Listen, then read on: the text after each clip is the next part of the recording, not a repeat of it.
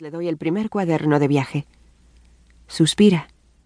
Sonríe cansado mientras se pone las gafas sin montura para leer. Me hago viejo. En su voz no hay asomo de excusa. Lee el título de los cuadernos y se encoge de hombros. ¿El llanto de la comadreja? Yo le contesto con una sonrisa triste. Las comadrejas son animales crueles, sedientos de sangre y que yo sepa, no lloran. Su voz suena a cristales rotos y yo me tomo un tiempo para contestar. Por eso esta historia, la nuestra, trata de comadrejas. Me mira comprendiendo de repente, sabiendo de alguna forma que los títulos de estos libros tienen más significado para nosotros que para otros. Acaricia el lomo del diario con la mano derecha y luego, tan lentamente que parece que el tiempo se ha detenido, lo abre. Una foto muy vieja, en blanco y negro, flota un momento y cae al suelo. Una niña de ojos negros me devuelve una mirada triste que me hiela el alma y siento que me encojo por dentro. Mark clava sus ojos en mí, aterrorizado, y cierra de golpe el diario. No puedo, no puedo hacerlo. Se arranca de un zarpazo las gafas y se pasa la mano por los ojos. A la mierda las putas comadrejas y a la mierda tú. Sí, puedes. Debemos. Hazlo. Hazlo ahora. Me levanto y me acerco a él. Abro el diario.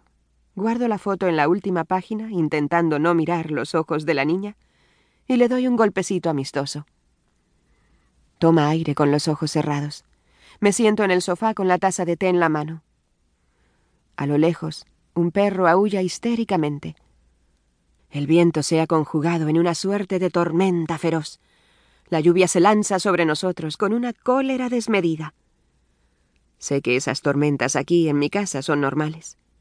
He visto ladearse los árboles bajo el azote de la tramontana, mientras miraba cómo el mar se encabritaba a lo lejos, cerca del faro. Es lo bueno de vivir sola en las montañas. Cuando Dios pone tormenta, no repara en gastos.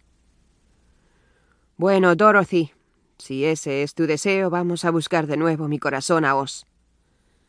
Su voz, grave y profunda, titila como la llama de una vela. Sé que juega con mi inicial y la de la protagonista de la película del Mago de Oz. No me enfurezco, pues sé que lo hace con esa intención. Si dejo que eso ocurra este momento, que es crucial para ambos, se diluirá. Él también lo sabe. Así que se coloca las gafas, se aparta un mechón de pelo del rostro y empieza a leer en silencio. Casi puedo saber lo que lee. El primer párrafo, las primeras letras. Las oigo golpetear en mi mente a través de él, a través del tiempo, cuando encogida por el frío tibetano intentaba escribir lo que había pasado. No puedo olvidar tus ojos. Miles de veces he escrito tu nombre. Realmente quería escribirte una carta. ¿Recibís cartas en el cielo? Supongo que no. Desde entonces no he vuelto a hacer nada. Nadie. Cero. Recorrí el mundo por el simple placer de explicar lo que mis ojos veían. Pero ahora no tengo más ojos que los tuyos, inmensamente hermosos incluso en tu agonía. Me he vuelto ciega, y ciega como estoy solo puedo mentir. Ya no viajo por el mundo. No tengo nada que ver, nada que contar. Dispongo de mis manos para tejer esas mentiras que tanto gustan en este mundo de ricos. Ya sabes, películas y esas cosas. Las palabras son como los militares, disciplinadas. Y cuando se las convoca al alba, vienen todas y se ponen en fila para que escoja la que es más adecuada, la que será más impactante.